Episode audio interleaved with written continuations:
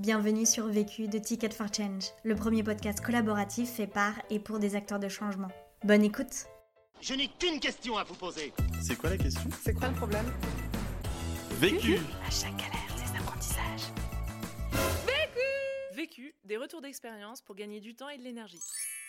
Je m'appelle Aurélien Boyer, j'ai 34 ans, je suis né à Marseille et j'ai été intrapreneur social au Nigeria pour l'entreprise Lafarge. Je portais un programme qui s'appelle Logement abordable de 2012 à 2017. Euh, J'ai une passion personnelle pour, pour l'impact qui, je pense, m'est venue justement de ses origines marseillaises. Pour moi, c'est vraiment une ville cosmopolite, populaire et, et où vraiment, du coup, la diversité et les, sujets sociaux sont, sont très prégnants. Je pense que ça m'a porté. Et aussi, en parallèle, j'ai eu dans ma famille euh, beaucoup de personnes qui travaillent dans le le corps médical, euh, des, des parents médecins et du coup euh, j'ai été éduqué, euh, j'ai grandi dans un milieu où on, on est généreux, on aime aider et on fait ça aussi dans nos carrières. Je suis diplômé d'école de commerce où je me suis spécialisé en entrepreneuriat social. J'ai très rapidement pendant mes études identifié que voilà je, je, voulais mettre à profit mes compétences école de commerce au profit de, de projets à impact social et en particulier en pays en développement et c'est vrai que moi je, je, je suis tombé amoureux vraiment de, l'Afrique en mission humanitaire au Burkina que, j'ai eu l'occasion de faire pendant mes études. Et je, voilà, j'aspirais vraiment à, continuer dans cette voie-là, dans, dans une perspective professionnelle. J'ai pris un poste euh, à la sortie de l'école, vraiment mon premier job, qui est vraiment un, job d'intrapreneur social pour euh, le groupe Lafarge, hein, le, le, leader mondial du ciment, du, béton, etc., pour implanter un programme de, qui s'appelle Logement abordable. La question. Comment porter un projet à impact social en tant qu'intrapreneur à l'étranger? Le vécu. L'autoconstruction, c'est vraiment un, y a, il y a un besoin très fort dans, dans ce secteur, étant donné que 80% de la population nigériane est locataire et a besoin pour accéder à un logement en location d'avancer un à deux ans de loyer. Donc c'est énorme, surtout pour évidemment un pays où la population a, pas les mêmes revenus qu'en qu France. Euh, du coup, il y, a un incitatif très fort à construire sa maison.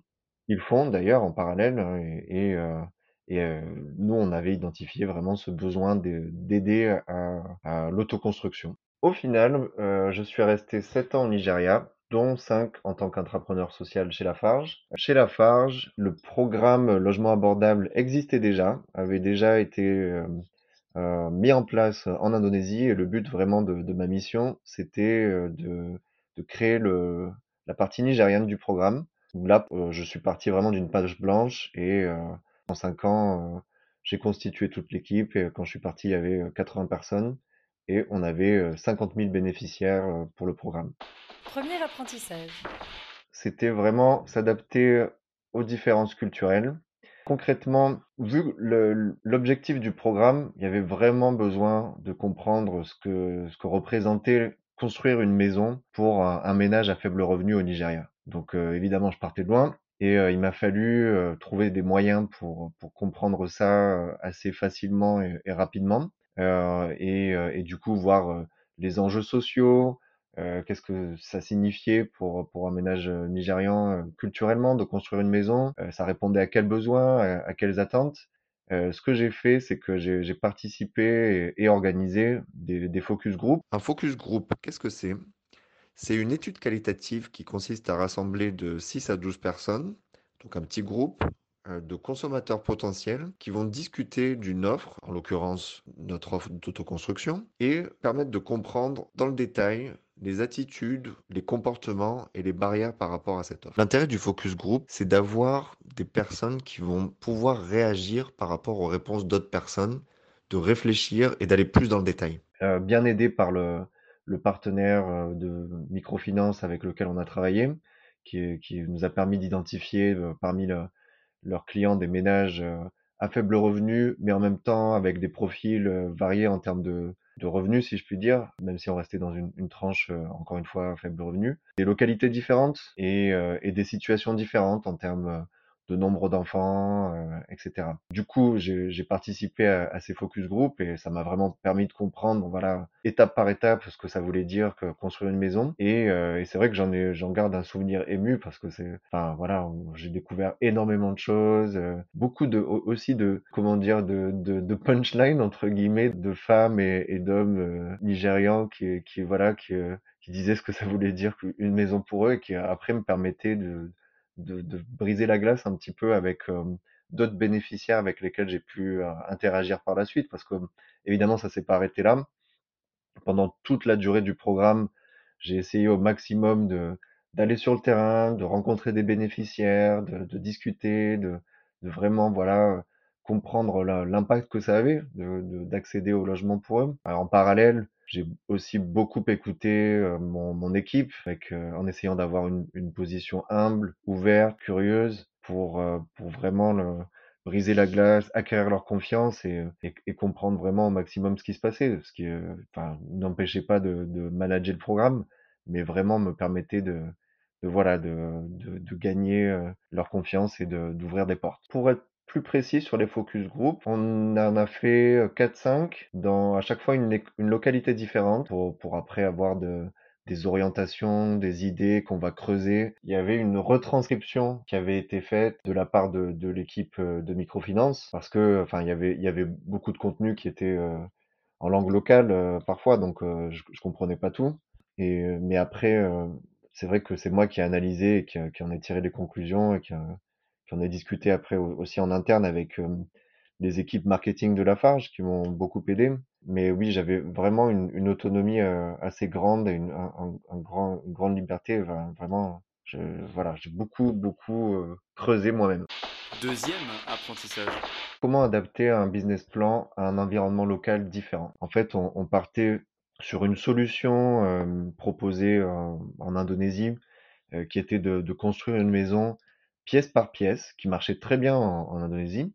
Et on, on, a découvert en fait rapidement à travers ce, ces discussions dans les focus group pour vraiment creuser comment les, les, personnes construisaient et ce que ça représentait pour eux une, une maison, que euh, construire pièce par pièce, ça correspondait pas du tout à ce qui pouvait être fait au Nigeria. En l'occurrence, euh, les Nigérians construisent plutôt les fondations. Euh, schématiquement, ils font les fondations. Quelques mois, quelques années après, les murs quelques mois, quelques années après, la toiture et euh, l'enduit euh, pour finir, les finitions, les portes, etc. pour pouvoir s'installer. Voilà, ça met du temps pour eux de, construire une maison et c'est un, accomplissement euh, quasiment d'une vie hein, d'acquérir ce, cette propriété, cette maison. Et du coup, il y a aussi un, une dimension de, de signe extérieur de, richesse, entre guillemets, en tout cas d'accomplissement. Construire pièce par pièce, comme en, Indonésie, ça marchait pas. Vraiment, le, leur attente, c'était d'avoir cette maison grande, quel que soit le temps que ça prenne. Euh, il fallait que ça, corresponde bien à, ce, à, cet espace euh, voilà, qu'ils qui, recherchent dans la construction de la maison. Donc nous, on a, développé une proposition de valeur très très forte et vraiment très spécifique au contexte local, qui était, OK, vous êtes locataire, on va vous permettre de finir votre maison que vous mettez très longtemps à construire, de manière accélérée, avec qualité et à coût maîtrisé. Nous, on leur permettait d'accélérer ce processus. On se calquait à ce qu'ils voulaient construire et en plus, en le rendant beaucoup plus serein avec tous les conseils qu'on donnait, ça leur évitait pas mal de déboires. Alors, après les focus group, on, a fait un pilote, effectivement, dans les, les localités d'ailleurs où on a fait les, les focus group, à petite échelle, pour voir déjà si le financement marchait bien avec les microcrédits, pour voir si euh, les, plans qu'on proposait euh, étaient bien adaptés, correspondaient bien à ce que recherchaient les, personnes, et puis pour, pour voir s'il y avait besoin de, changer d'autres choses. Donc on, a fait un pilote de six mois. Ensuite, on, a déployé sur d'autres localités des bénéficiaires pour, pour ajuster, pour savoir ce qui marchait, ce qui marchait moins bien.